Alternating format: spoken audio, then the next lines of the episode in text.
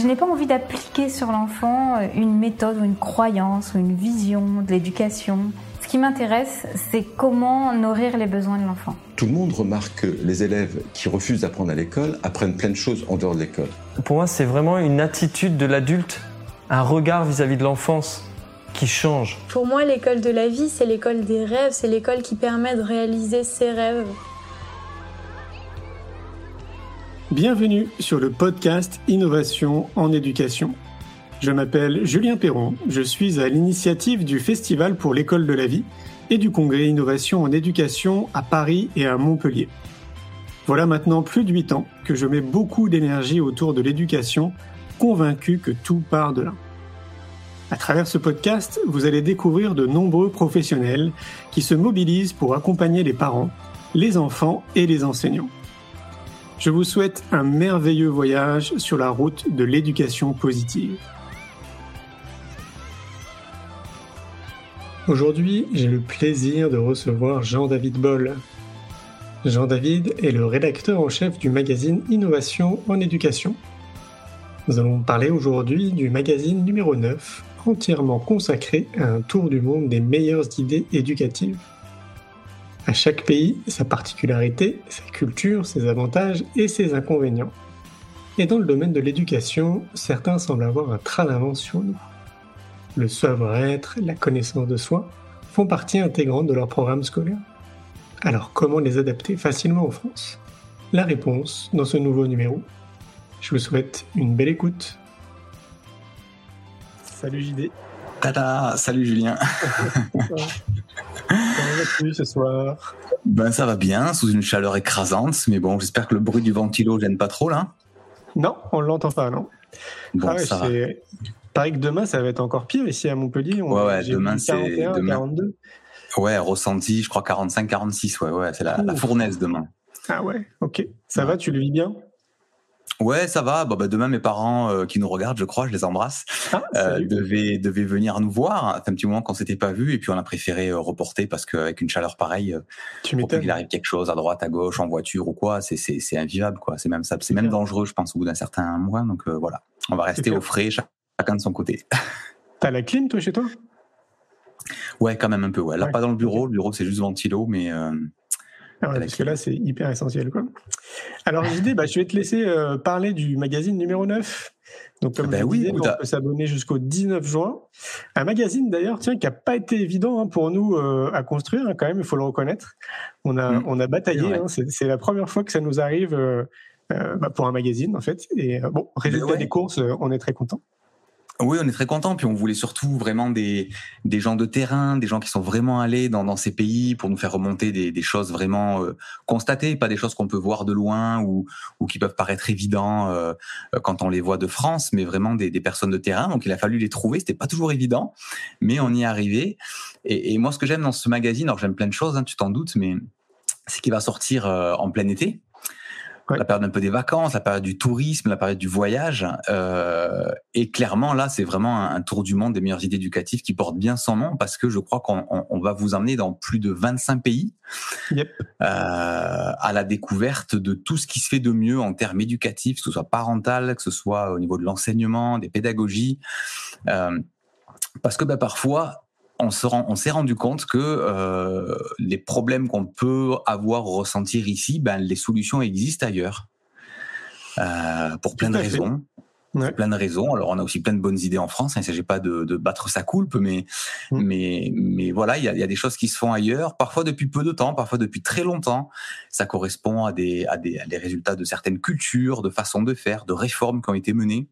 Mm. Euh, et, et c'est très inspirant parce que du coup, ça nous permet de lever un peu le nez du guidon, de faire un pas de côté. Et l'été, je trouve c'est souvent un temps propice pour ça. Hein. Euh, bah Et de dire, tiens, mais disons, euh, moi, ce que j'arrive pas à faire ici, ils arrivent à le faire là-bas. Comment ils ont fait?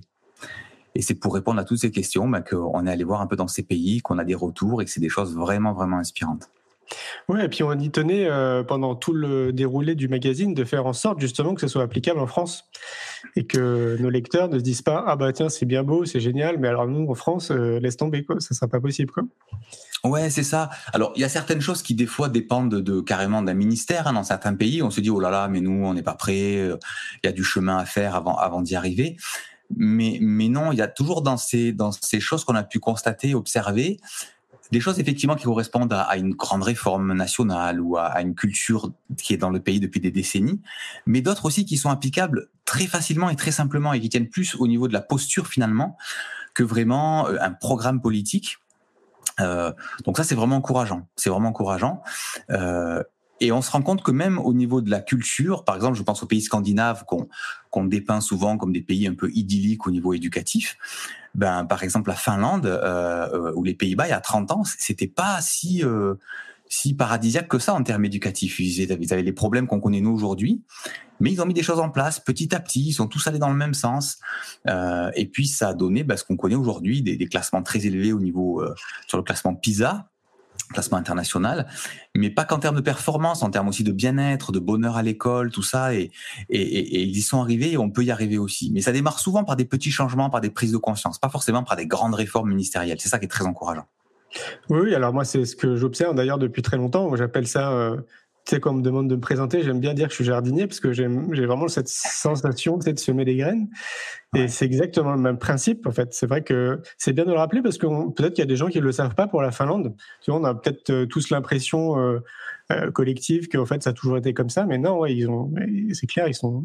Par contre, alors, il y avait quelque chose qui était intéressant. Je me rappelle d'un, d'un encadré là dans, sur l'article sur la Finlande qui précise quand même que les Finlandais, enfin les enseignants finlandais ont un salaire quand même qui est un peu plus élevé, non je crois.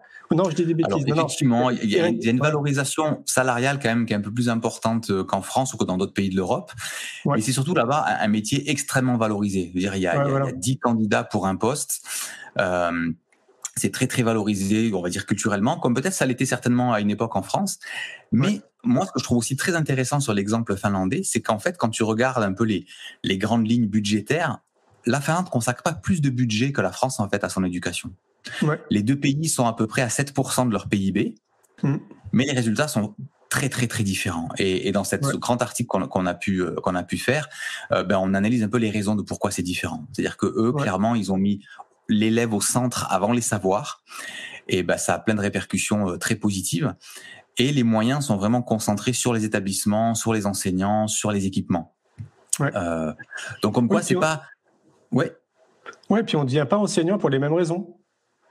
Oui, c'est ça, c'est ça aussi. C'est vrai que, euh, comment dire, en Finlande, il y a plus une passion pour la matière enseignée, pour la transmission d'une matière, euh, alors qu'en France, quand on, interroge les enseignants, enfin en tout cas c'est pas moi qui le dis, hein, c'est les études qui ont mesuré ça, il y a davantage d'intérêt pour euh, l'enseignement, la transmission, pour le, statut aussi d'enseignant, et pas forcément pour la matière, mais aussi la grosse différence, c'est que en Finlande, il y a, alors c'est peut-être vrai en France, je pense pour les plus petites classes, mais en Finlande, dans les enquêtes qui ont été menées sur pourquoi les gens voulaient faire ce métier, il y a une vraie passion euh, pour les enfants, pour la transmission aux enfants, tout ça. Alors que en France, d'après les études qui ont été faites un peu similaires, c'est plutôt sur le métier, sur la transmission, euh, pas forcément sur le public.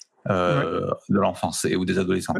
Ouais, puis ça, ça change. C'est aussi, aussi, révélateur. Ça change, ça change les motivations, c'est vrai. Mm, mm, mm, euh, Est-ce que tu peux nous dérouler du coup le, le chemin de fer? Oh, Avec plaisir, avec plaisir. Ça devient la petite, la petite tradition, ouais.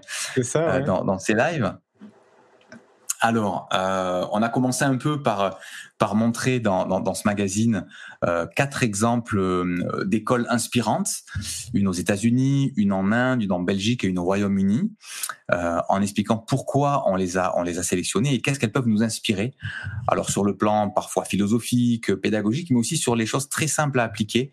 donc on commence un peu le magazine par ça. Ensuite, on a un super interview avec Svena Busson, Svenia Busson, euh, c'est une jeune femme qui, euh, en sortant d'HEC en 2014, s'est dit qu'elle était un petit peu déçue finalement de tout ce qu'elle avait appris, euh, parce que c'était très descendant, ce qu'elle nous, elle nous explique, et qu'en fait, il y, a certainement d'autres façons d'éduquer, transmettre le savoir, etc. Et elle, elle s'est pris de passion pour ce sujet, et elle a levé des fonds, elle s'est fait sponsoriser tout ça pour faire un grand tour du monde, ou au moins d'Europe en tout cas, pendant six mois, à la découverte de tout ce qui se fait de plus innovant dans les pays européens et elle en a sorti des, des choses vraiment euh, vraiment superbes, des méthodologies, des, des, postures, des façons de transmettre euh, qui tiennent encore une fois qui tiennent plus de la posture de l'enseignant que vraiment de, de grands programmes ou de grandes réformes nationales. Donc ça, c'est super inspirant. Donc c'est vraiment une invitée très pertinente euh, qui nous livre vraiment le, meilleur de ce qu'elle a pu comprendre, saisir et observer sur le terrain dans, ces différents mm-hmm. pays. Avec un focus d'ailleurs sur le EdTech, sur euh, les technologies appliquées à l'éducation. Mm. Exactement, exactement. Elle fait une mise au point très intéressante là-dessus, en disant que les EdTech, c'est pas forcément les gadgets ou les tableaux connectés, des choses comme ça. C'est vraiment une autre façon de penser la transmission de savoir, la pédagogie et surtout de l'animation d'un cours en fait.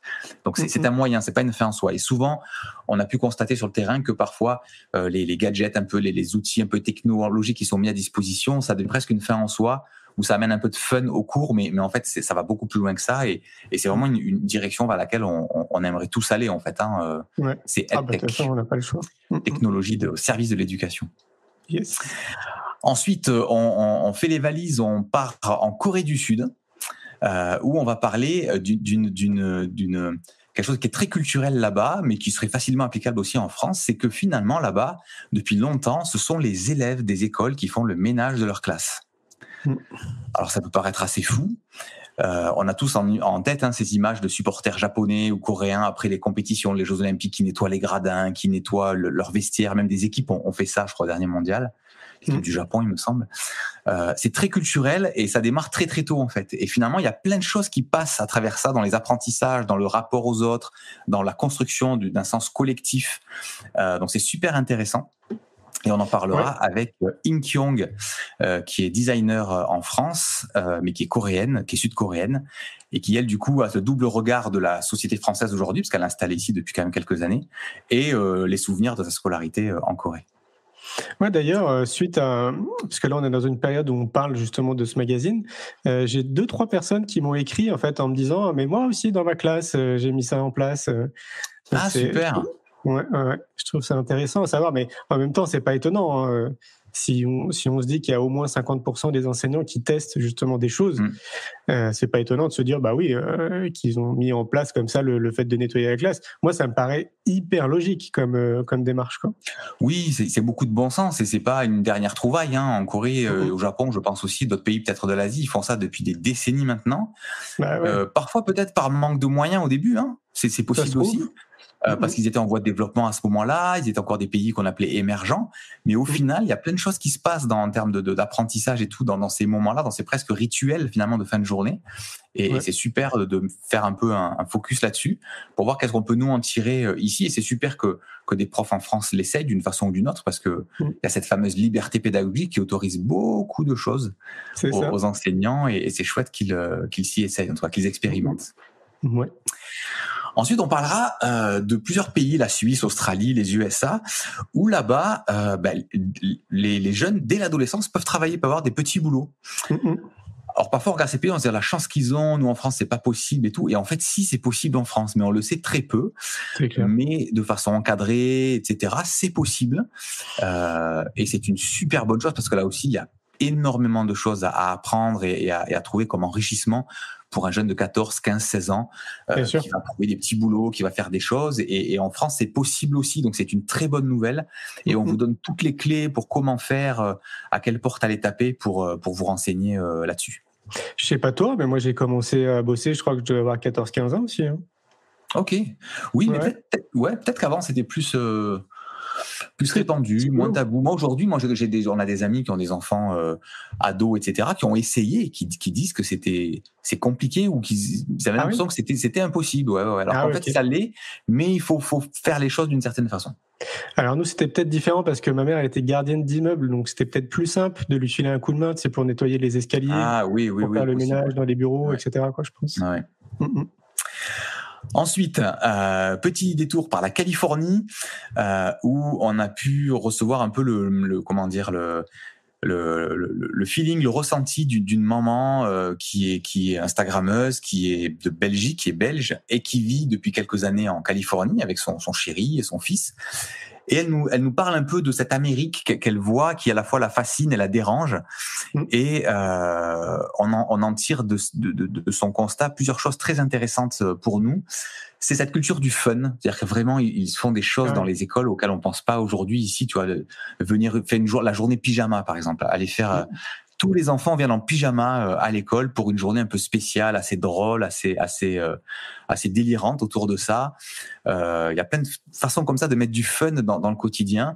Et ils ont là-bas, on a souvent vu ces images, tu sais, dans les films, dans les séries, ces, ces, cérémonies de fin de, de, lycée, tu sais, avec la, la toge, avec le diplôme qui est remis, on monte sur la scène. Il y a là-bas quand même c'est pas les États-Unis sont pas parfaits comme tous les pays d'ailleurs dans ce mag hein, sont pas parfaits. On s'agit, s'agit pas de ça, mais il y a aux États-Unis une vraie valorisation de la réussite. Célébration. Euh, et, ça, c'est chouette. Et ça, c'est chouette. Et on, on, sait que en France, de ci, de là, il commence à avoir des établissements, notamment dans les sections internationales, les classes bilingues et tout, où ils commencent à amener un peu ces choses-là. Alors, ils veulent des fois faire un peu des copier-coller. Pourquoi pas, à la limite, hein, ça peut être sympa aussi. Mais en tout cas, d'essayer d'amener ou d'importer un peu cette valorisation de la réussite. Ouais. Oui, puis ça va bien aussi avec l'échec. L'échec est extrêmement mal euh, vu en France, vécu. C'est ça. Et euh, alors que bah, pour le coup aussi aux États-Unis, c'est tout l'inverse. C'est ça. Moi, j'ai une petite anecdote perso. Ma, chérie, euh, quand elle a eu son doctorat en psychologie à, à Montpellier, euh, ben, elle a été invitée un petit peu de manière un peu sèche à venir retirer rapidement son, son diplôme au bureau numéro 422 euh, entre 10h12 et 10h25. Euh, et elle est arrivée, elle avait l'impression de déranger. Et puis, c'était censé être un moment quand même de récupérer sa, son doctorat, son diplôme. C'est quand même incroyable. C'est énorme. Ouais. Mm. C'était un moment euh, d'une tristesse et d'une d'une banalité absolue, tu vois. C'était mm. c'était assez frustrant. Elle attendait pas de tapis rouge ou des fleurs ou quoi que ce soit, bien sûr que non. Mais, mais c'est voilà, c'est pour montrer un peu les écarts culturels qu'il peut y avoir. Tu m'étonnes. En France, on aurait beaucoup à gagner de, de valoriser davantage euh, la réussite. Mais ça vous a peut-être pas empêché de faire la fête le soir? Bien entendu. Bien entendu. Euh, pour finir sur cet article sur la Californie, on va aussi parler des soft skills, euh, toutes ces compétences qui qui représentent pas des savoirs mais plutôt des savoir-être. Là-bas aussi, ça fait ça fait très longtemps que c'est vraiment enseigné, valorisé et transmis dans les classes. Euh, on parle de l'empathie, on parle du sens du collectif, de la créativité, de l'intelligence émotionnelle, de la confiance, de la gestion du stress. Toutes ces qualités en fait dont on aura vraiment besoin dans le dans le monde du travail et qui sont déjà là-bas, qui font partie des apprentissages. En France, ça démarre, mais c'est il ouais. y, a, y, a encore du chemin à, faire. On en entend beaucoup plus parler dans le monde du travail. C'est vrai, mais presque, j'allais dire, je ne dis pas dire c'est trop tard, mais on a perdu tellement d'années. Parce qu'autant des compétences, des savoirs, on peut les rattraper facilement, je pense, en quelques années avec des plans de formation internes, etc. Mais, mais, mais des qualités comme celle-là, euh, c'est quand on n'a jamais été sensibilisé à ça dans son milieu familial ou quoi que ce soit, ben, ça s'apprend pas en, en, en, six semaines, quoi. Ah oui, c'est clair. Donc c'est une très bonne chose que ça intègre les les, trans, les, les, les programmes pédagogiques euh, aux États-Unis et peut-être bientôt en France, de manière plus large en tout cas. Ensuite, retour en Europe, on ira en Allemagne pour parler d'une d'une pratique qui est très très courante là-bas et qui est encore assez tabou en France, c'est l'année de césure là-bas, énormément de bacheliers, une fois l'équivalent du bac en poche, ils font une année de césure. Et là-bas, c'est pas du tout considéré comme une année de perdu ou une année sabbatique, mais vraiment comme une année de, mieux se connaître, mieux se comprendre, faire un peu le tri dans ses projets d'avenir, etc. C'est vraiment une année là-bas qui est intentionnelle euh, qui, est vraiment très bien vue, qui est valorisée. Et on a le témoignage de, de deux jeunes allemands, euh, Aloïs et euh, cette jeune fille, elle s'appelle je connais pas tout par cœur, hein. Elsa, voilà, mm. euh, qui nous parle un peu de, de, de, de, ce parcours, de pourquoi ils ont fait ça, qu'est-ce qu'ils ont fait durant cette année-là. Euh, et c'est vraiment un encouragement en France à reconsidérer un peu ça. En France, c'est souvent vu comme une année de perdu, un trou dans le CV. En France, c'est toujours très tabou, ça, le trou dans le CV. Alors qu'en fait, cette année-là, quand on la prépare, quand elle est intentionnelle et que c'est pas juste une année Netflix, hein, c'est pas ça, mais elle est, euh, elle peut vraiment déboucher sur de très très belles choses.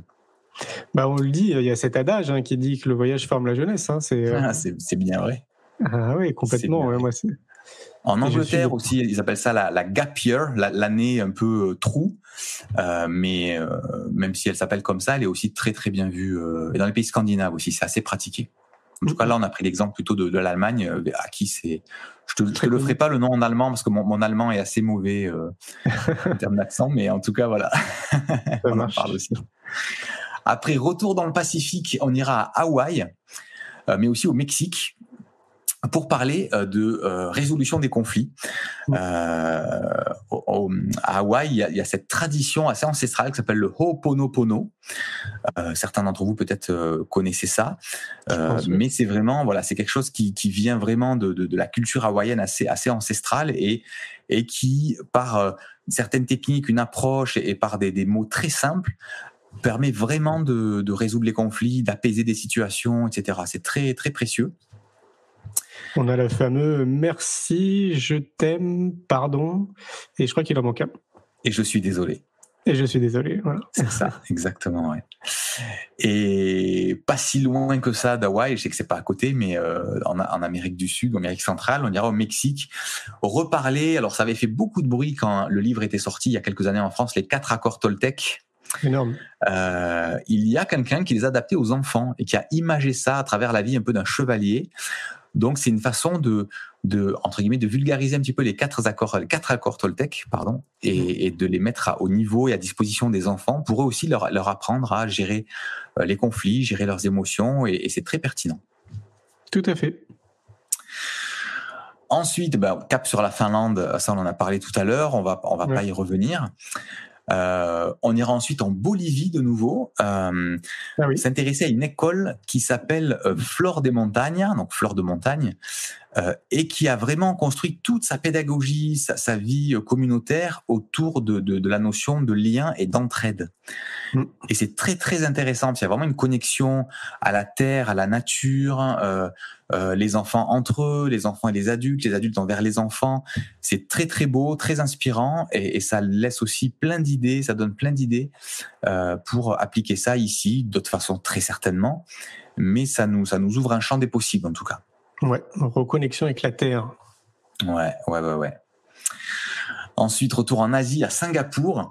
Euh, Singapour, on, connaît beaucoup en France la méthode Singapour, la fameuse méthode.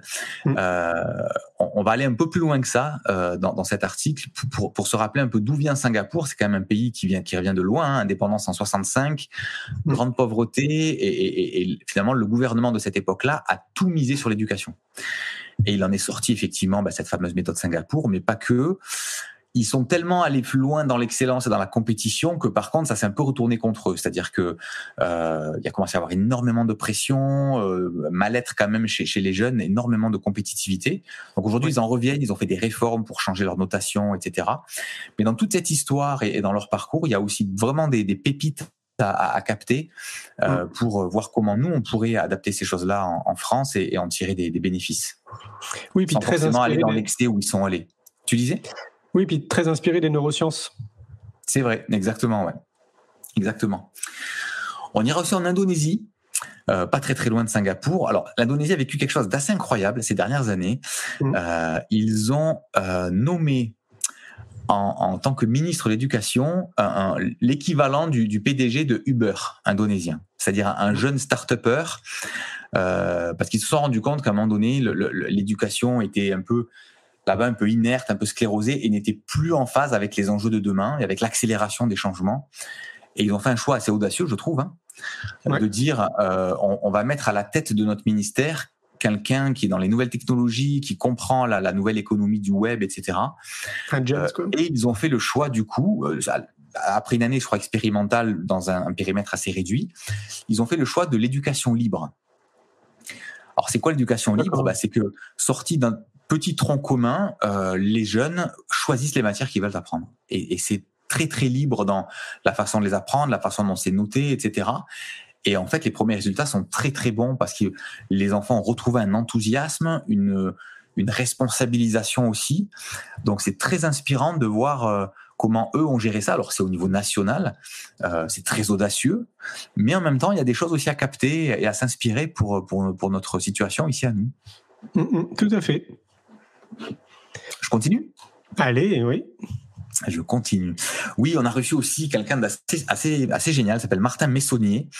Ah euh, parcours atypique. Tu avais fait un live avec lui, je crois. Hein. J'ai fait un live avec lui euh, pour la simple et bonne raison qu'il est venu me voir en fait ici à Montpellier. Et euh, je, descendais les escaliers, on s'est croisés. Il m'a dit Vous êtes Monsieur Perron? Je suis Oui, c'est moi. et on a commencé à discuter. Il voulait absolument me rencontrer parce que bah, tu vas en parler. C'est génial ce qu'il fait. quoi. C'est ça. En fait, il s'est passionné. Alors lui, il n'était pas du tout dans l'éducation au départ. Hein. Il organisait des concerts, il était un peu dans la production musicale, etc. Euh, et puis un jour, il s'est pris de passion pour le documentaire et pour l'éducation.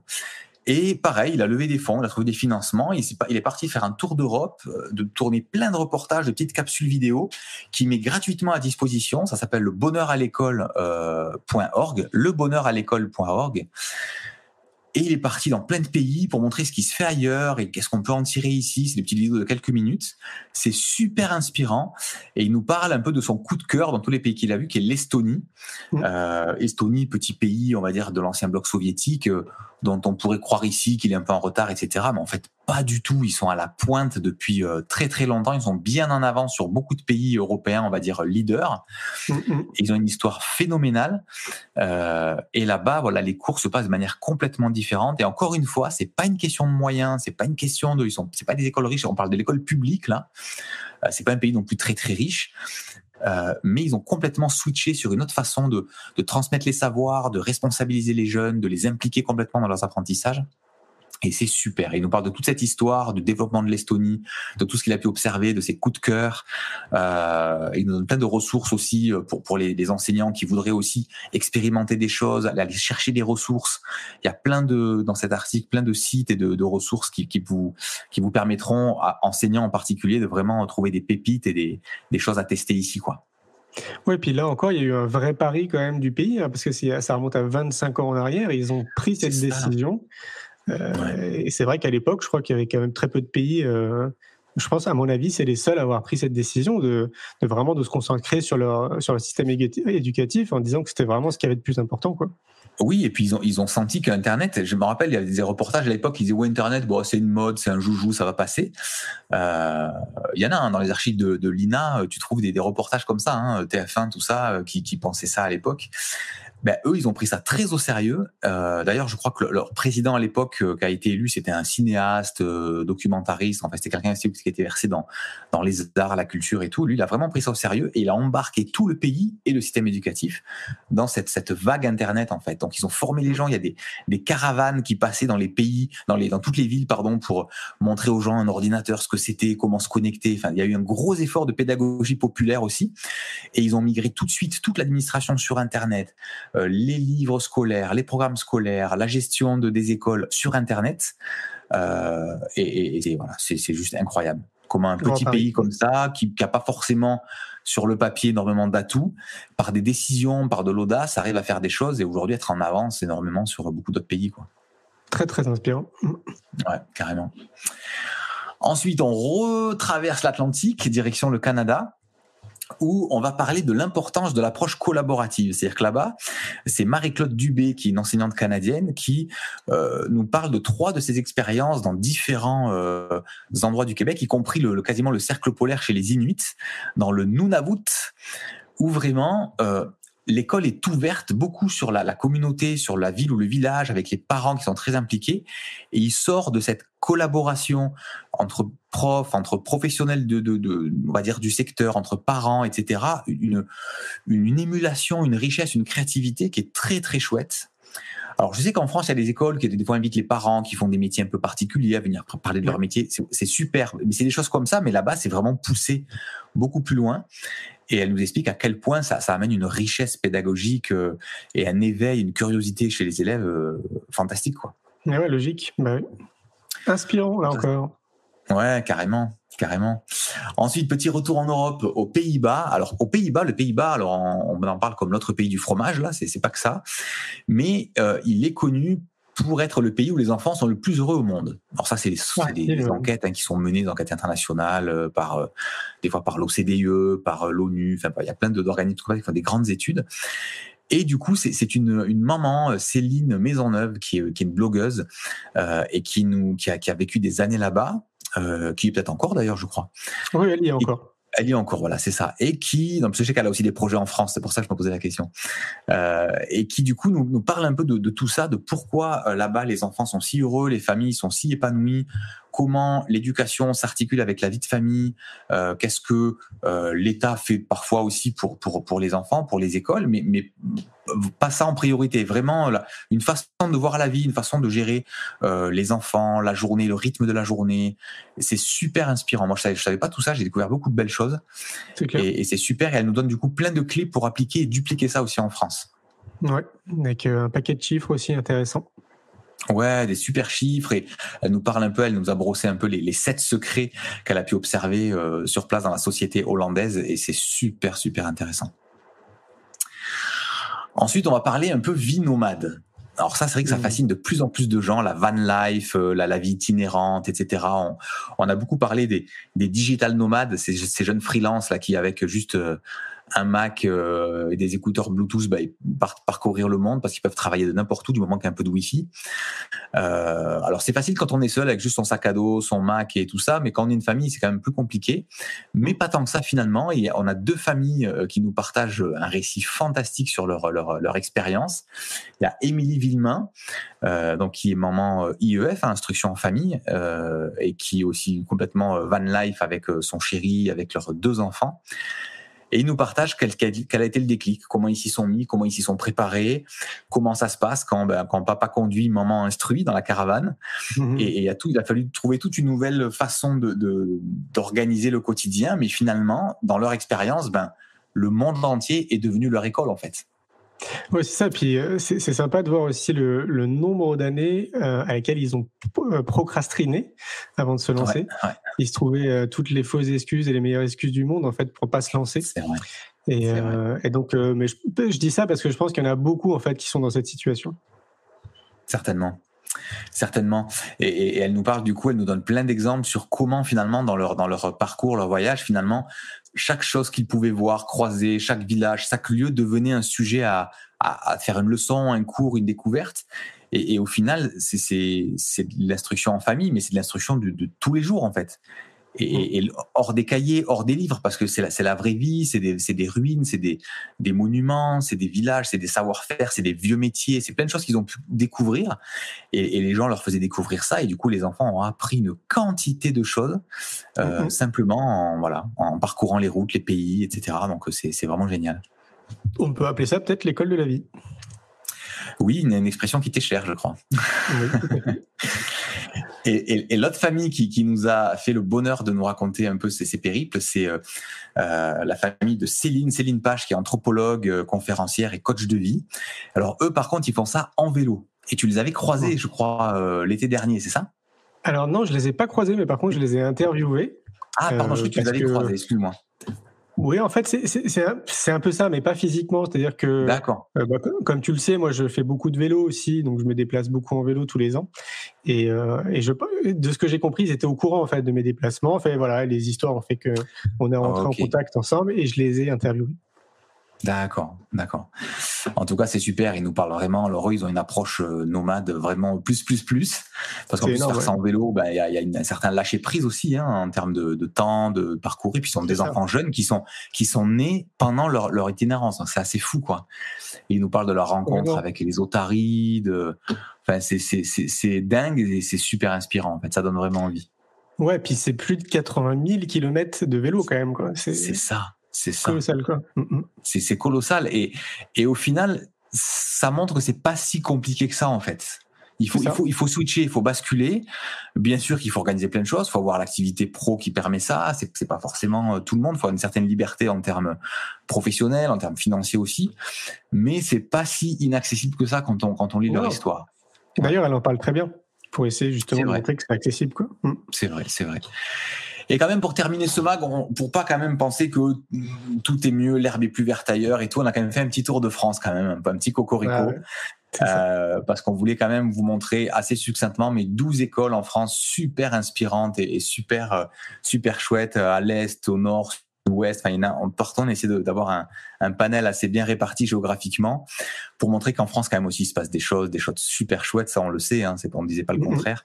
Mais voilà, un petit, un petit cocorico chauvin un peu en fin de magazine, euh, suivi bien sûr des fameuses doubles pages, la double page ressources euh, où notre super Julie euh, rassemble la crème de la crème des documentaires, des livres, des formations, euh, des vidéos YouTube, des, des podcasts aussi euh, qui, qui, concernent pour tous les gens qui veulent aller plus loin dans tout ce qu'on a abordé euh, dans le magazine. Et d'ailleurs, il faut quand même le rappeler parce que c'est une des raisons aussi pour lesquelles le magazine Innovation et l'éducation existe. Tu disais, voilà, pour Tour de France de la France. Euh, c'est à peine euh, peut-être un dixième ou un centième de ce qui existe en France, hein, euh, ce qu'on montre à travers le magazine. Et ça, je pense qu'il faut le rappeler parce que comme le mainstream ne s'intéresse pas au sujet, je pense que mm. quand même beaucoup de personnes ne sont pas au courant de toutes les initiatives positives qui existent en France. Et vraiment, le champ est colossal, quoi. Donc il faut quand même garder ça à l'esprit. Euh, il y a énormément d'initiatives et euh, bah, plus voilà, plus le mainstream va s'y intéresser, plus nous aussi on va en parler et plus ça, mm-hmm. ça deviendra public, quoi. Donc euh, complètement. Donc, au cœurs, ouais. carrément, carrément. Donc voilà, voilà, on a fait le petit tour du monde là en, en 30 minutes, moins, moins que ça. Impeccable. Eh ben, merci beaucoup, JD, pour euh, ce, petit tour d'horizon du magazine Innovation et l'éducation numéro 9, dont je rappelle le mm. titre Tour du monde des meilleures idées éducatives. Et je vous rappelle, vous avez jusqu'au 19 juin pour vous abonner si vous souhaitez euh, recevoir ce magazine. Mm. JD, je te souhaite euh, une belle soirée Merci beaucoup, toi aussi. Merci à tous ceux qui étaient là aussi. Je prends connaissance juste à l'instant là de tous les commentaires. J'avais pas cliqué sur le bon bouton, mais euh, génial, plein de belles idées aussi, de chouettes réactions. Donc euh, bonne soirée tout le monde. Merci d'avoir été là. À plus. Ciao, ciao. Un grand merci pour votre écoute. J'espère que vous avez passé un bon moment avec nous. Pour aller plus loin dans votre recherche, nous avons créé un magazine papier, le magazine Innovation en éducation. Un magazine que vous retrouverez uniquement sur abonnement livré tous les deux mois partout dans le monde. Un magazine 100% éco-responsable, 80 pages en moyenne, sans publicité. À travers le Festival pour l'école de la vie ou le Congrès Innovation en éducation, nous rencontrons des milliers de professionnels qui proposent des solutions pour les parents, les enfants et les enseignants. Ce magazine se veut être un pont avec le podcast, nos événements et les films que j'ai réalisés. On se retrouve maintenant la semaine prochaine et entre-temps, je vous souhaite une très belle route.